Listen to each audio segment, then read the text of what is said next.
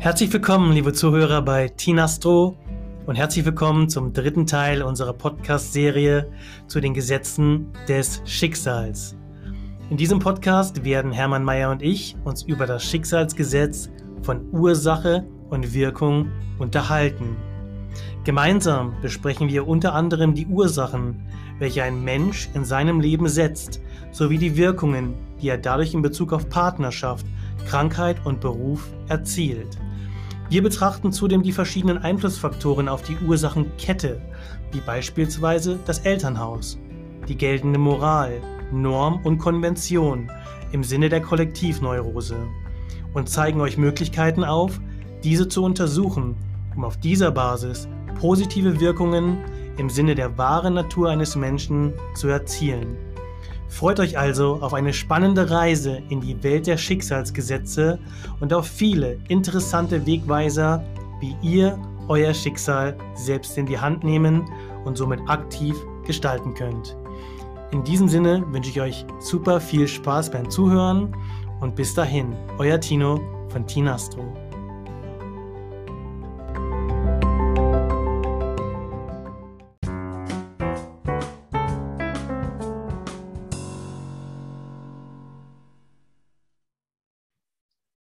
Ja, herzlich willkommen, liebe Zuhörer bei Tinastro und herzlich willkommen zum dritten Teil unserer Podcast-Serie zu den Gesetzen des Schicksals. Heute werden Hermann Mayer und ich uns über das Schicksalsgesetz von Ursache und Wirkung unterhalten. Und hierfür begrüße ich wieder einmal recht herzlich Hermann Mayer, den Star-Astrologen und Schicksalsforscher aus München und sage, hallo Hermann, Schön, dich heute wieder hier begrüßen zu können und noch schöner, heute wieder mit dir über Schicksal sprechen zu dürfen. Ja, ich bin ja gespannt, was du auch wieder für Fragen an mich stellst und äh, bin gerne bereit, äh, sie zu beantworten. Umso besser, umso besser. Ja, Hermann, ähm, der Volksmund kennt ja zu diesem Schicksalsgesetz die ein oder andere bekannte Phrase. Ich denke, wir haben uns ja im Vorfeld schon mal darüber unterhalten, dass das sicherlich eines der bekannteren Gesetze eigentlich ist. Und der Volksmund spricht eben beispielsweise davon, so wie man in den Wald hineinruft, so äh, schallt es wieder heraus oder das, was man sät, das erntet man. Aber beginnen möchte ich, recht, möchte ich gerne mit einem Zitat aus deinem Buch von Friedrich Rückert, der ja so schön gesagt hat, das sind die Weisen, die durch Irrtum zur Wahrheit reisen, und das sind die Narren, die bei dem Irrtum verharren. Und das ähm, hat mir auch ein bisschen so zu denken gegeben, was hat eigentlich der Friedrich Rückert damit gemeint? Und ich glaube, dass er eigentlich den Menschen schon in diesem Zitat dazu auffordert, sich mal seine eigenen Ursachen, die er täglich setzt und den damit verbundenen Wirkungen bewusst zu werden. Und ähm, das soll auch gleichzeitig der Auftakt meiner ersten Frage an dich sein, Hermann. In deinem Buch beschreibst du den Menschen als unbewussten Schöpfer seines eigenen Schicksals. Und mich würden in diesem Zusammenhang mal die Wirkmechanismen grundsätzlicher Natur des Gesetzes von Ursache und Wirkung interessieren. Ja, also zunächst möchte ich nochmal auf, auf das Zitat von dem Friedrich Rückert, Rückert zurückkommen. Und zwar, ähm, das ist ja im Grunde klar, äh, es geht hier äh, um Verantwortung. Also, dass ich die Antworten des Schicksals annehme auf meine Ursachen. Ich bekomme dann vom Schicksal die Antwort. Und wenn ich also meine Ursachen erkenne, dann kann ich im Grunde zur Weisheit kommen, mhm. wie Rückert sagt. Wenn ich aber da die Ursachen nicht eruiere und einfach weitermache, so wie eh und je, äh, dann äh, eile ich eben nur von Irrtum zu Irrtum. Mhm. Und äh, ja, bezüglich ähm, des, wie man in den Wald hineinschreit, so halt es heraus. Das ist natürlich so, dass mh, hm, die meisten Menschen glauben ja, gute Ursachen zu setzen. Weil mhm. keiner sagt, das möchte ich also schlechte Ursachen setzen. gute Ursachen, das ist aber eben subjektiv gesehen. Und hier wäre es also wichtig, dass man also erkennt, eine subjektive gute Ursache ist oft objektiv oder vom Gesichtspunkt äh, der Natur oder äh, des Unbewussten her eine schlechte Ursache. Und äh, da muss man immer schauen, was sagt die Natur und was sagt der Logos. Und das ist also ganz entscheidend. Und äh, wenn ich jetzt immer glaube, ich setze gute Ursachen und ernte dann nur Negatives, muss ich mich eben fragen, was äh, war da im Grunde bei mir? Ist das eine falsche Glaubenshaltung oder habe ich etwas äh, falsch, eine falsche Ursache gesetzt, weil ich einfach irgendwelche Programme und Muster aus der Vergangenheit oder von den Vorfahren einfach unreflektiert übernommen habe. Mhm. Okay. Ja, das lässt mich auch eigentlich äh, gleich zur zweiten Frage kommen, denn du beschreibst Schicksal unter anderem als Folge, äh, Folgeerscheinung eigener Defizite beziehungsweise mangelnder Anlagen und Fähigkeiten. Und ähm, du beziehst äh, diese Folgeerscheinungen auch auf eine gewisse, sagen wir, Ursachenkette. Also im Prinzip ist ähm, das erfahrene Schicksal die Folge mehrerer, eines Prozesses im Prinzip. Und ähm, diese Ursachenkette gilt es ja dann im besten Fall zu ergründen, um eigentlich an den wahren Kern des Problems zu gelangen, wenn ich das richtig deute. Und meine Frage an der Stelle, kannst du hier vielleicht mal ein Beispiel bringen, was es dem Zuhörer vielleicht noch mal besser erklär, er, oder erklärlich macht, wie weit man im Leben eines Menschen zurückschauen kann oder muss, um an die eigentliche Wurzel des Problems seines Themas zu kommen? Ja, meistens äh, liegt das Problem ja in der Kindheit oder dann noch weiter zurück, eben auch bei den Eltern. Jetzt zum Beispiel, wenn jetzt jemand eine Botschaft erhalten hat von den Eltern, du bist dumm dann äh, kann er darauf reagieren, indem er entweder dann äh, stets glaubt, dass er auch bis ins hohe Alter hinein, er wäre tatsächlich dumm, oder er kompensiert das Ganze und reagiert eben auf diese Botschaft und promoviert zum Beispiel, mhm. um zu beweisen, dass er eben nicht dumm ist. Und äh, das ist, äh, dadurch ist praktisch der Schicksalsverlauf von dem Einzelnen nur durch diese eine Botschaft, man könnte sagen, als durch diese dumme Botschaft, ja, die die Eltern da dem Kind gegenüber geäußert haben, ist sein Schicksal also dadurch beeinflusst und zwar massiv beeinflusst. Und jetzt muss man natürlich schauen, warum haben die Eltern dann dauernd zu dem Kind gesagt, du bist dumm? weil sie sich an dem Kind stabilisieren wollten und dadurch zum Ausdruck bringen wollten, wie gescheit sie sind. Also haben sie dann auch wieder einen Minderwertigkeitskomplex. Ja. Äh, und äh, das geht dann auf Kosten von dem Kind.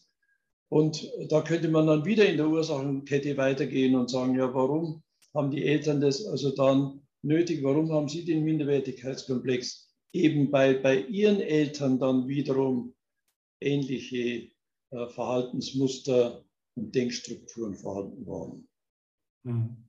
Und das ist eben, äh, man muss da praktisch die Ursachenkette ganz weit zurückgehen. Und hier wird auch äh, klar, dass niemand in dem Sinne dann tatsächlich eine Schuld trifft, sondern das ist die einzige Schuld, die eigentlich da ist, ist, dass man sich dieser Dinge nicht bewusst ist, dass man also da nicht nachdenkt äh, und nicht schaut, äh, dass man also diese, dieses äh, scheinbare Manko äh, dann praktisch außer Kraft setzt.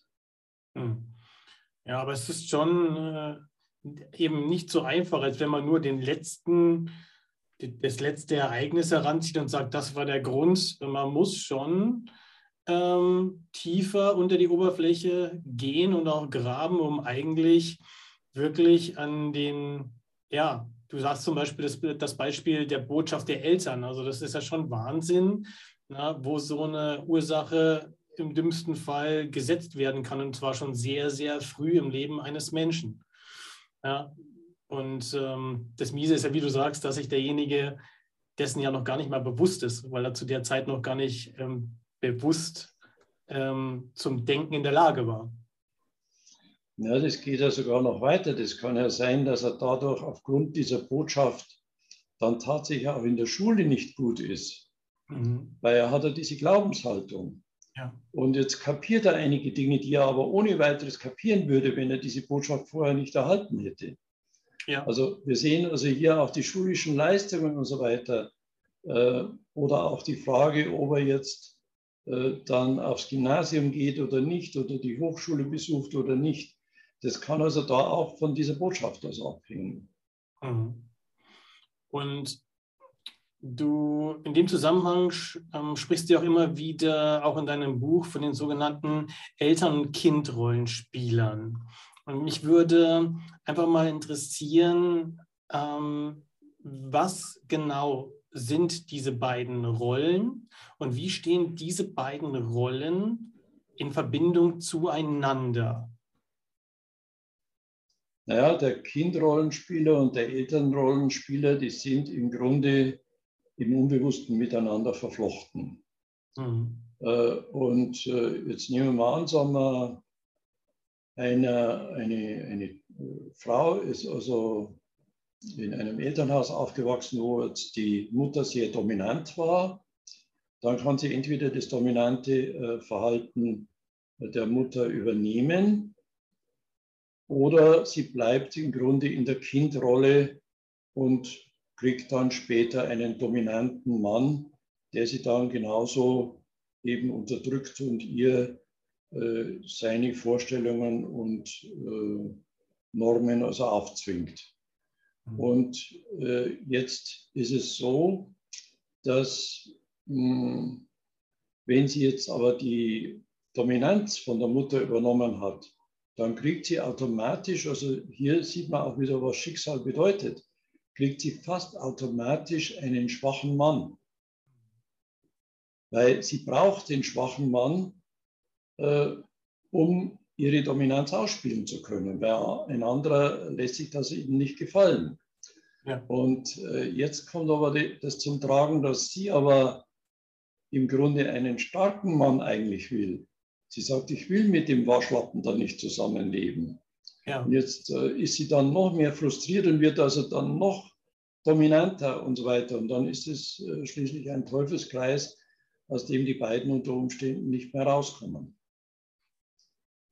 Und diese Kind- und Elternrolle, da ist immer die Entscheidung, werde ich weiter die Kindrolle so wie im Elternhaus spielen oder werde ich auch Elternrollenspieler und ich bin dann derjenige, der bestimmt, wo es lang geht, der sagt, was Wahrheit ist und was Lüge ist. Das kann also alles der Elternrollenspieler dann bestimmen. Jetzt sind es aber zwei Rollen, also zwei Pole. Gibt es noch eine weitere Rolle, die beispielsweise dann ähm, aus dieser Polarität befreit und eine höhere Ebene anzeigt? Ähm, was meinst du jetzt? Das verstehe ich jetzt nicht. Ich rede davon, es gibt ja öfter mal so das Thema, dass man sagt, es, gibt eine erwachsene Form zum Beispiel, also aus zwei, zwei Polen. Also wir reden ja hier in dem über die Kind-Rollenspieler, über die Elternrollenspieler. Ähm, gibt es dann beispielsweise hier noch äh, eine dritte Ebene, eine höhere, die erwachsene Form oder? Ja, also wenn, wenn äh wenn man dieses ewige Rollenspiel äh, von Kindrollenspieler und Elternrollenspieler irgendwann mal satt hat, dann äh, wäre es halt ganz gut, wenn man sich darauf besinnt, was ist eigentlich die erwachsene, erlöste Ebene, dass ich jetzt tatsächlich erwachsen werde und ja. nicht im Grunde das Theater von meiner Kindheit ähm, dann wiederhole. Genau. Und äh, das bedeutet aber, dass ich natürlich da auf den verschiedensten Lebensgebieten mir Inhalte aneignen muss. Und ich muss schauen, dass ich überall was Eigenes bekomme, dass ich also einen eigenen Lebensstil habe, dass ich ein eigenes Revier habe, dass ich eine eigene seelische Eigenart ausbilde, dass ich äh, eine eigene Meinung ausbilde und so weiter. Also ich muss überall was Eigenes haben. Äh, nur da komme ich im Grunde aus, diesem, äh, aus dieser komplementären Verflochtenheit zwischen dem Kind und Elternrollenspieler dann heraus. Mhm. Okay, super.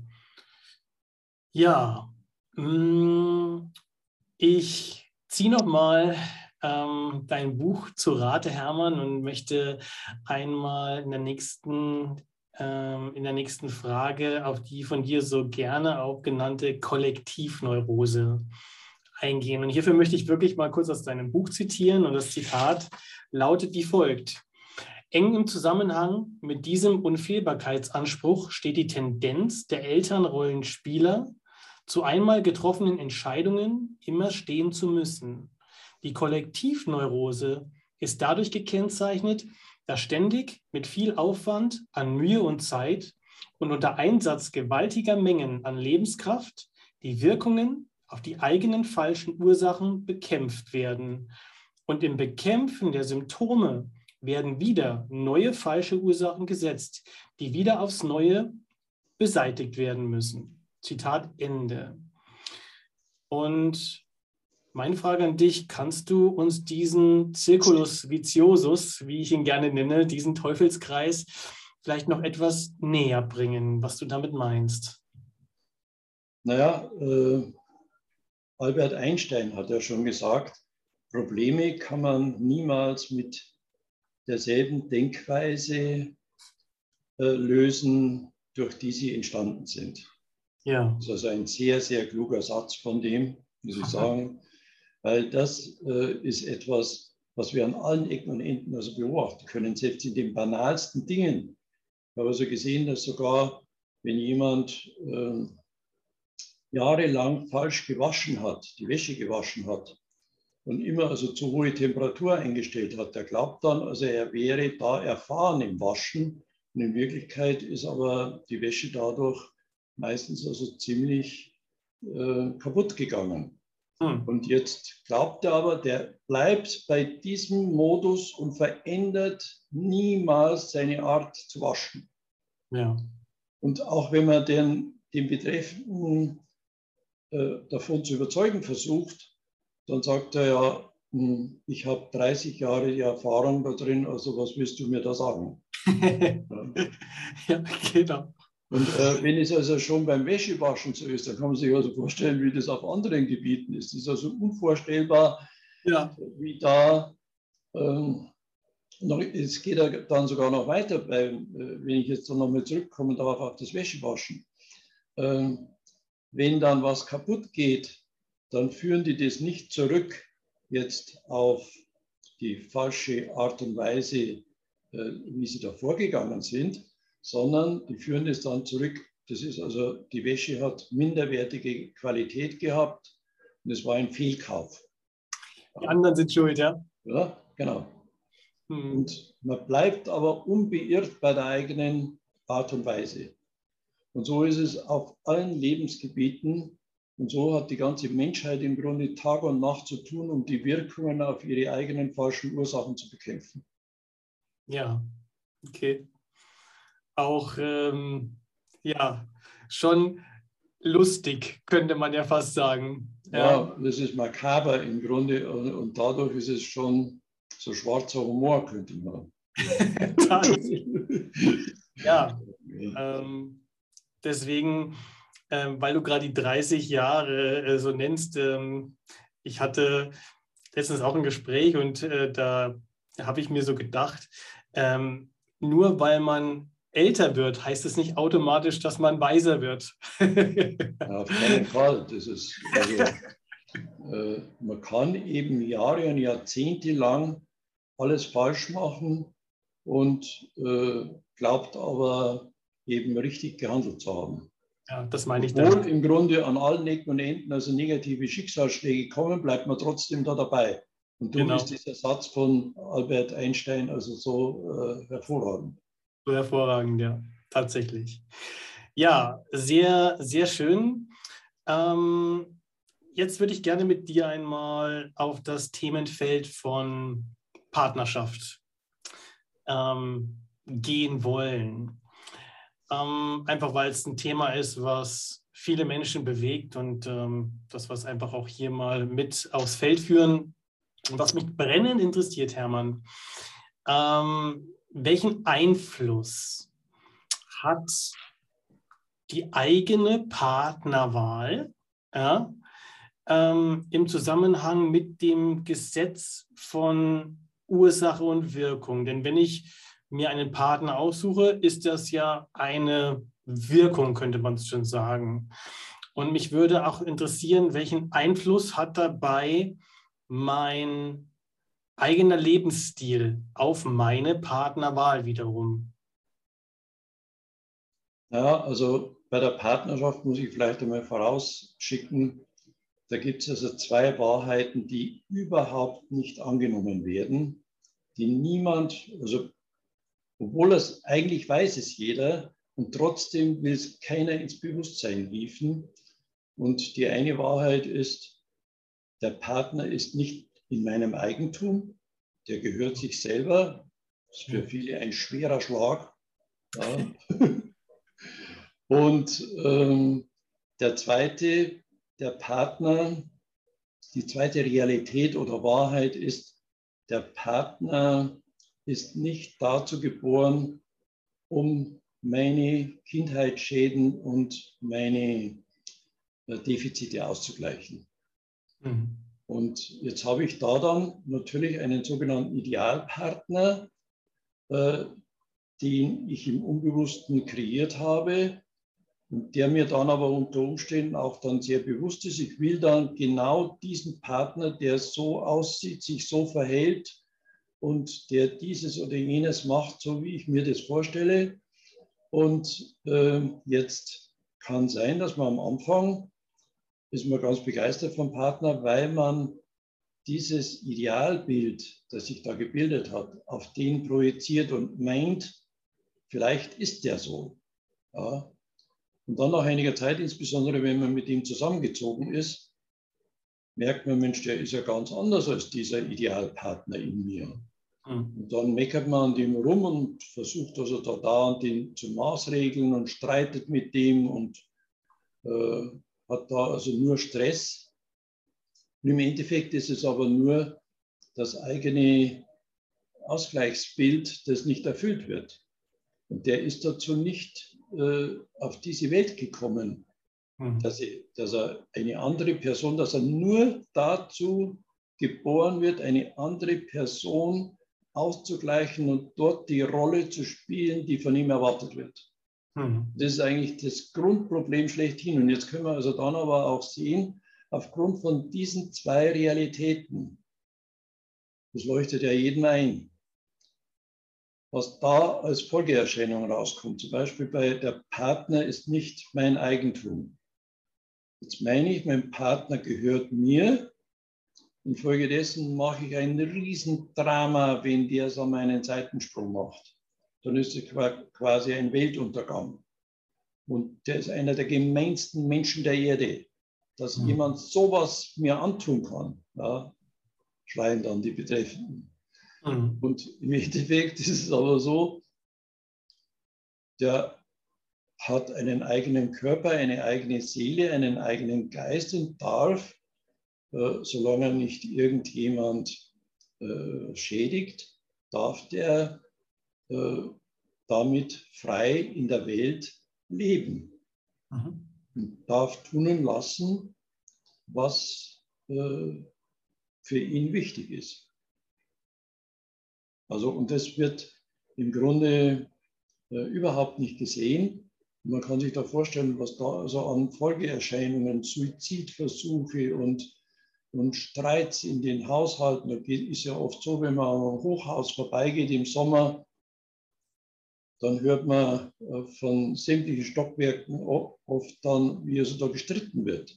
Mhm. Da geht es also meistens um solche Dinge. Entweder, dass man das nicht einsehen will, dass der Partner ein eigener Mensch ist, oder dass man nicht einsehen will, dass der Partner nicht dazu geboren ist, um mich äh, so auszugleichen, dass ich also zufrieden bin. Ja.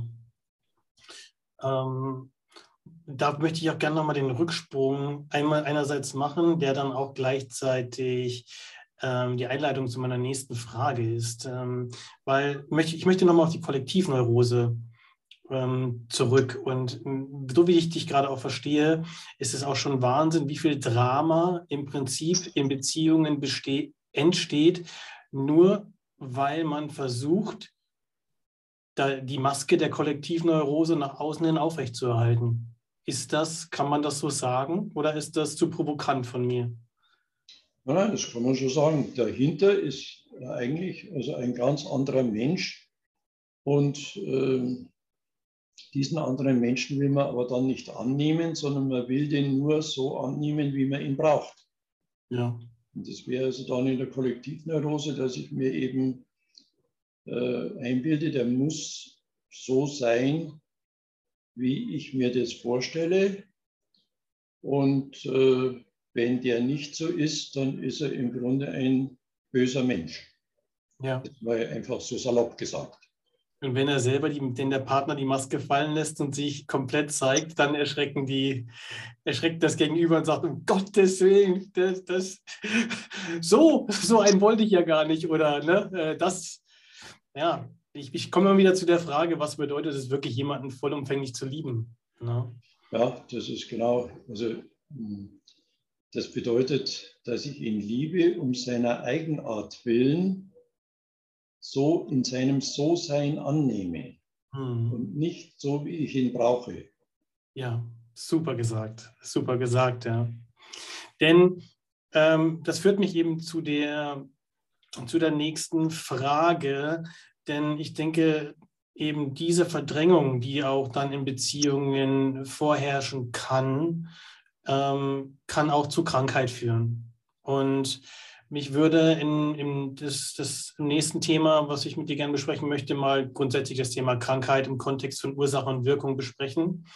Und in deinem Buch nennst du ein Zitat von Lao Tse, der so schön gesagt hat, äh, wenn man um seine Krankheit weiß ähm, und um die Existenz seiner Krankheit, dann ist man nicht mehr wirklich krank denke, so war das Zitat. Und ähm, meine Frage ist einfach, ähm, wie muss man Ko äh, Krankheit im Kontext von Ursache und Wirkung einordnen?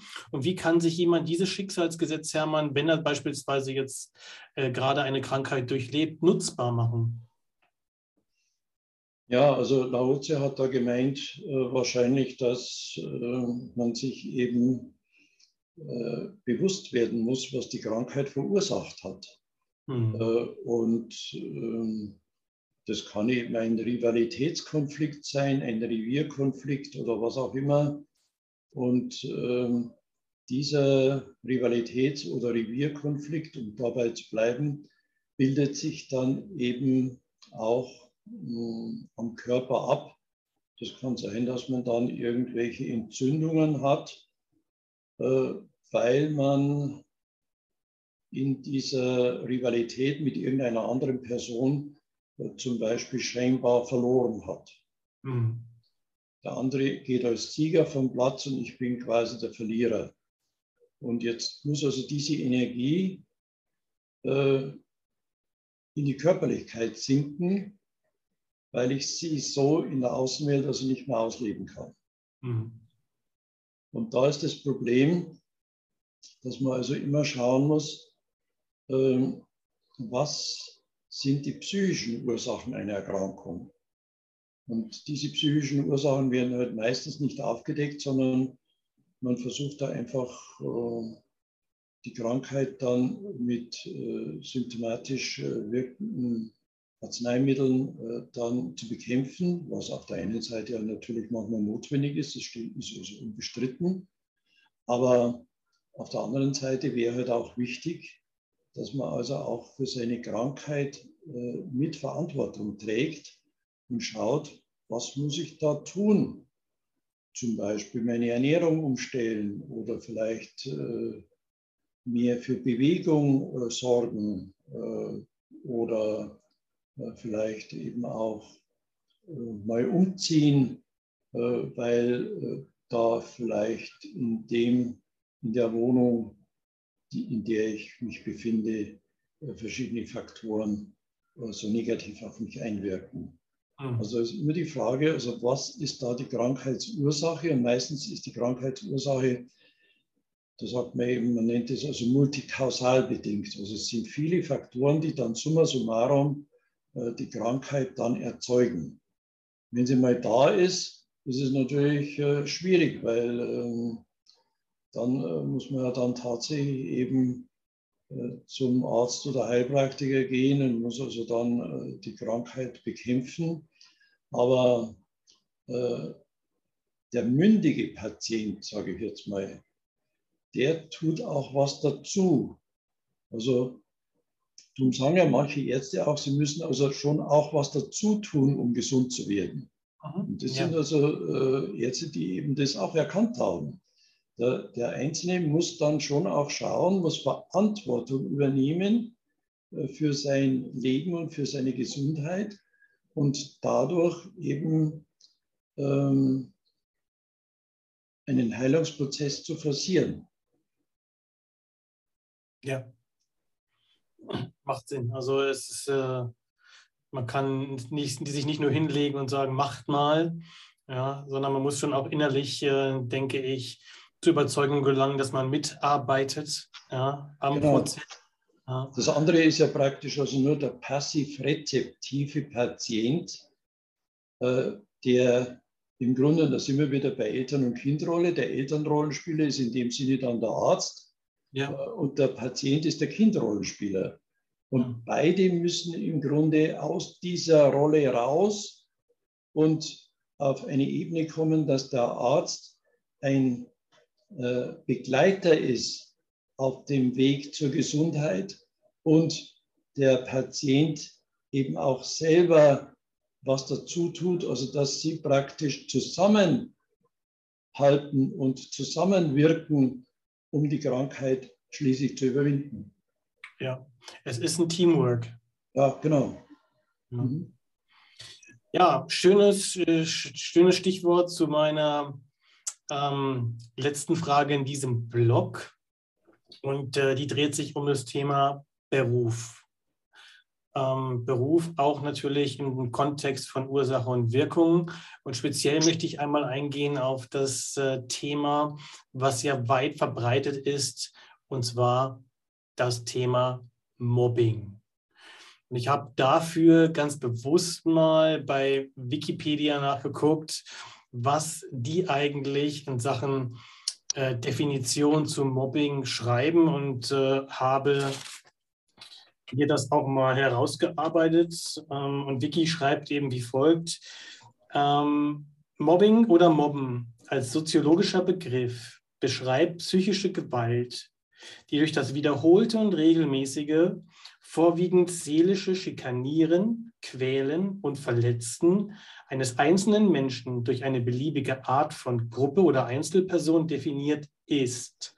Zu den typischen Mobbing-Handlungen gehören unter anderem Demütigungen, Verbreitung falscher Tatsachenbehauptungen, Zuweisung sinnloser Aufgaben und anderweitiger Machtmissbrauch, Gewaltandrohung, soziale Exklusion oder eine fortgesetzte, unangemessene Kritik an einer natürlichen Person oder ihrem Tun, die einer Tyrannei bzw. einem unmenschlich rücksichtslosen Umgang gleichkommt. Hm, Finde ich natürlich schon relativ heftig, war mir auch nicht bewusst, äh, wie groß Mobbing dann doch in seiner Wirkung sein kann. Und ich würde einfach mal gerne wissen, Hermann, ähm, was sind aus deiner Sicht potenzielle Ursachen äh, für Mobbing und ist es überhaupt möglich oder ist es möglich, sage ich mal, sich mit Hilfe des Schicksalsgesetzes von Ursache und Wirkung ähm, präventiv vor Mobbing zu schützen? Ja, also zunächst muss man mal auch feststellen, äh, wann spricht man berechtigt äh, vom Mobbing und wann unberechtigt, weil äh, manchmal ist sagen wir, um es jetzt krass zu sagen, Mobbing auch berechtigt. Und zwar, wenn derjenige, der gemobbt wird, eben tatsächlich in der Firma oder in der Abteilung, wo er sich also befindet, Unruhe stiftet und vielleicht da keine guten Leistungen vollbringt, wenn er so viel Fehler macht, dass die anderen dann dem Betreffenden diesen Fehlern also nacharbeiten müssen und äh, dass er sich vielleicht auch Kunden gegenüber nicht günstig verhält äh, und so weiter. Und jetzt, wenn man ihn dann mobbt, dann äh, hat er das Gefühl, also er ist das Opfer und er versucht also dann zum Betriebsrat zu gehen und so weiter. Ja. Und im Endeffekt ist es aber so, dass er entweder tatsächlich hier unfähig ist oder hat ein mangelndes Sozialverhalten. Er ist nicht teamfähig, ja, mhm. müsste da also dran arbeiten. Oder es ist so, dass sein, seine Anlagen auf einem ganz anderen Feld liegen. Und insofern muss er eigentlich froh sein, gemobbt zu werden. Weil dadurch eigentlich sagt ihm das Symptom, ich werde gemobbt, dieses Schicksalssymptom, sage ich jetzt mal, sagt ihm vielleicht, du bist da gar nicht an der richtigen Stelle. Dein Anlagenpotenzial ist im Grunde ganz woanders. Du hast ein ganz anderes äh, Profil in der Hinsicht. Und äh, das heißt, äh, er muss dann sehen, ja, das ist also günstig, dass ich da bei dieser Firma rausgemobbt wurde, damit ich zu meiner wahren Berufung komme. Schicksal als Korrektiv. Als Korrektiv könnte man sagen. Natürlich, ich will jetzt nicht, dass man hier das falsch versteht, weil tatsächlich gibt es ja sehr viele, die ja tatsächlich aufgrund von irgendwelchen Sachen gemobbt werden, wo man sagt, also zum Beispiel kann jetzt, wir können ja da nochmal auf die Kindheit also zurückkommen, kann also sein, dass man da im, in der Kindheit schon äh, von der Schwester oder vom Bruder im Grunde also da verleumdet wurde, dass äh, dieses Geschwisterchen damals zur Mama oder zur pa zum Papa schon was Falsches gesagt hat. Mhm. Äh, einfach Unterstellungen, nur um selber besser dazustehen vor den Eltern. Und man ist dadurch praktisch schon Mobbing-Opfer gewesen. Und das kann sich dann also später äh, dann auch wiederholen im Erwachsenenalter. Und äh, diese Leute sind natürlich da tatsächlich dann unschuldig, weil der kann ja da nichts dafür. Äh, während jetzt ein anderer, der im Grunde so viele Fehler macht und wo die anderen dann also doppelte Arbeit leisten mussten, oder der der Firma, äh, wo also sehr viel äh, Umsatzeinbußen aufgrund von ihm zu verzeichnen sind. Da muss man sagen, also da ist es dann eben auch berechtigt, wenn das also dann auch äh, thematisiert wird. Und bei ihm kommt es aber als Mobbing an, weil er nicht einsehen will, dass er diese Fehler gemacht hat und dass er da äh, Korrekturen vornehmen muss in seinem Verhalten und so weiter. Und, äh, und insofern ist das, der Begriff Mobbing also immer also auch äh, von einer anderen Warte auch äh, zu betrachten. Mir kommt dann noch folgender Gedanke, der aber eigentlich, umso länger ich darüber nachdenke, nicht nur eigentlich, sondern auch dazu passt, denn ähm, es könnte ja auch sein, jemand ist Teil der Gruppe und die Gruppe performt mittelmäßig. Und er bringt die Superleistung und wird darauf gemobbt, weil er die, äh, es gibt es ja auch nach dem Motto, ne, ähm, wenn dann die Lkw-Fahrer sagen, wie, du kannst doch nicht meine Zeiten zerstören, ne, fahr mal ein bisschen langsamer nach dem Motto. Ähm, das kann aber dann, wie du es auch sagst, ja auch ein Indikator sein, du passt nicht in diese Gruppe, ähm, mach den Wechsel, ne, weil ähm, du läufst selber nur auf äh, zwei Zylindern, sage ich mal, obwohl du auf acht laufen könntest. Auch das ist ja ein Korrektiv. Ja. Des Schicksals, wohlgemerkt. Das ist ein ganz wichtiger Punkt, dass du den anführst. Da gibt es ja auch ein ganz prominentes Beispiel, der Eric Byrne, der also die Transaktionsanalyse entwickelt hat. ja. äh, die sie, äh, und das ist ja ein, ein, ein, äh, also eine geniale Art und Weise, wie er also da äh, die Psychoanalyse dann weiterentwickelt hat. Den hat man dann aus der psychoanalytischen Gemeinschaft in den USA dann ausgeschlossen. ja, also wenn einer zu genial ist, so wie du eben das zum Ausdruck gebracht hast, genau. dann äh, wird er dann auch natürlich gemobbt. Das ist ganz klar. Jawohl. Ja, sehr, sehr spannend und äh, man könnte sich wirklich auch darüber noch wirklich ewig unterhalten. Ich würde jetzt gerne noch ähm, einfach in die Zusammenfassung mit dir überleiten, Hermann, und äh, da wirklich drei Fragen nochmal an dich richten. Frage Nummer eins ist erstmal äh, für den aufmerk aufmerksamen Zuhörer jetzt da draußen. Welchen Nutzen kann der Zuhörer für sich ziehen, wenn er sich wirklich ernsthaft und intensiv mit dem Gesetz mit dem Schicksalsgesetz von Ursache und Wirkung beschäftigen mag?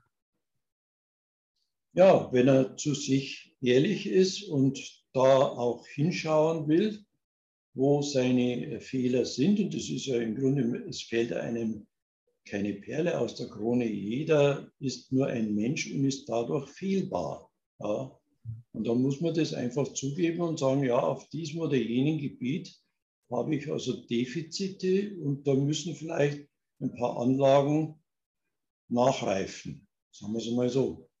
Mhm. Dass ich also dann, wenn ich zu wenig kommunikationsfähig bin, dass ich also dann Kommunikationstrainings mitmache, dass ich einen Rhetorikkurs besuche äh, oder wenn ich äh, zu wenig gutes Benehmen an den Tag lege, dass ich dann also auch äh, hier äh, eine Schulung mitmache, wie kann ich also da äh, auf andere Art und Weise auf die Menschen zugehen. Und äh, also wenn der wirklich dann sein Defizit erkennt, dann hat er alle Möglichkeiten dann auch bessere Wirkungen dann zu erzielen. Und das ist im Grunde eigentlich das Schöne. Man weiß dann hundertprozentig, und es ist nicht einfach nur ein Hoffen, sondern man weiß hundertprozentig, wenn ich das so mache, kommunikationsfähiger werde, besseres Benehmen an den Tag lege und so weiter, dann wird das Schicksal mir entgegenkommen und dann habe ich also positive Wirkungen auch.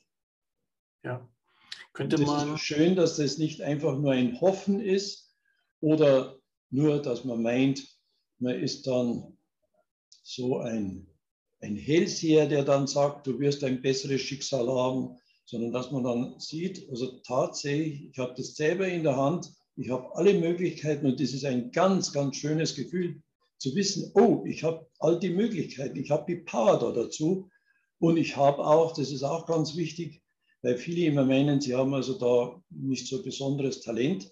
Diese Talente müssen auch wachgeküsst werden. Mhm. Und ich würde gerne noch, ähm, weil mir das gerade in den Kopf kommt, äh, weil es ja auch über Ursachen geht, liebe Zuhörer, es gibt ein schönes Werkzeug. Äh, fragt euch fünfmal, warum zu einem Thema. Und normalerweise kommt man nach dem fünften Mal, wenn man warum gefragt hat, der Ursache sehr nah. Das würde ich noch ganz kurz ergänzen ähm, dazu, wenn ihr euch auch wirklich bewusst auf äh, Ursachenforschung eurer aktuellen Themen machen wollt. Fragt fünfmal, warum. Genau. Hermann, ähm, was ist das Entwicklungsziel aus, dein, aus deiner Sicht, Bezug nehmend auf dieses Schicksalsgesetz? Ja, also das Entwicklungsziel ist äh, ganz einfach, dass das all das, was unbewusst ist, dass das bewusst wird. Jawohl, schöner hätte man es nicht sagen können. Ähm, und last but not least, ich meine, du beschäftigst dich ja jetzt schon so lange auch damit und auch mit diesem sicherlich wahrscheinlich mit dem bekanntesten Schicksalsgesetz. Was ist dein persönliches Fazit zu Ursache und Wirkung? Ja, man könnte vielleicht so sagen, sagen den äh, Lauf des Schicksals äh, von seinen Lebensgewohnheiten, der Art, sich zu kleiden, zu ernähren, zu wohnen, zu denken und zu fühlen, abgesondert und äh, damit abstrakt zu betrachten, heißt den Menschen aus der Eigenverantwortung zu entlassen und ihn der Chance für eine bessere Zukunft zu berauben. Wunderschön, sehr, sehr gut. Das äh, müssen wir auch gar nicht weiter kommentieren. Das lassen wir einfach so stehen, Hermann. Ich finde das ein tolles Schlusswort. Ähm, und ja, wir sind am Ende angelangt. Ähm, erstmal an dich, Hermann. Vielen, vielen Dank ähm, für das wirklich sehr, sehr interessante und tolle Interview.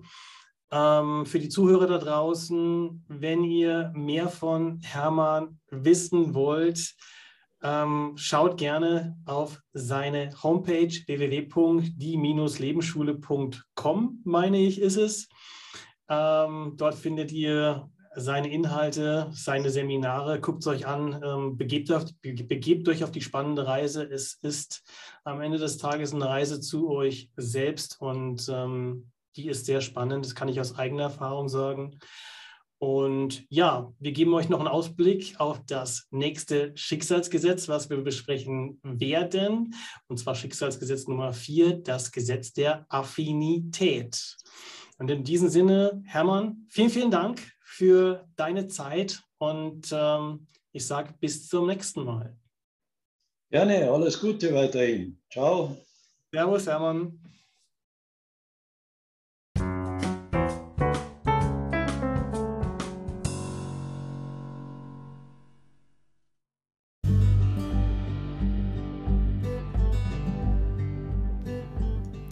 Wenn euch dieser Podcast gefallen hat, und ihr ihn nicht nur hören, sondern auch ansehen wollt, dann besucht mich gerne auf meinem YouTube-Kanal.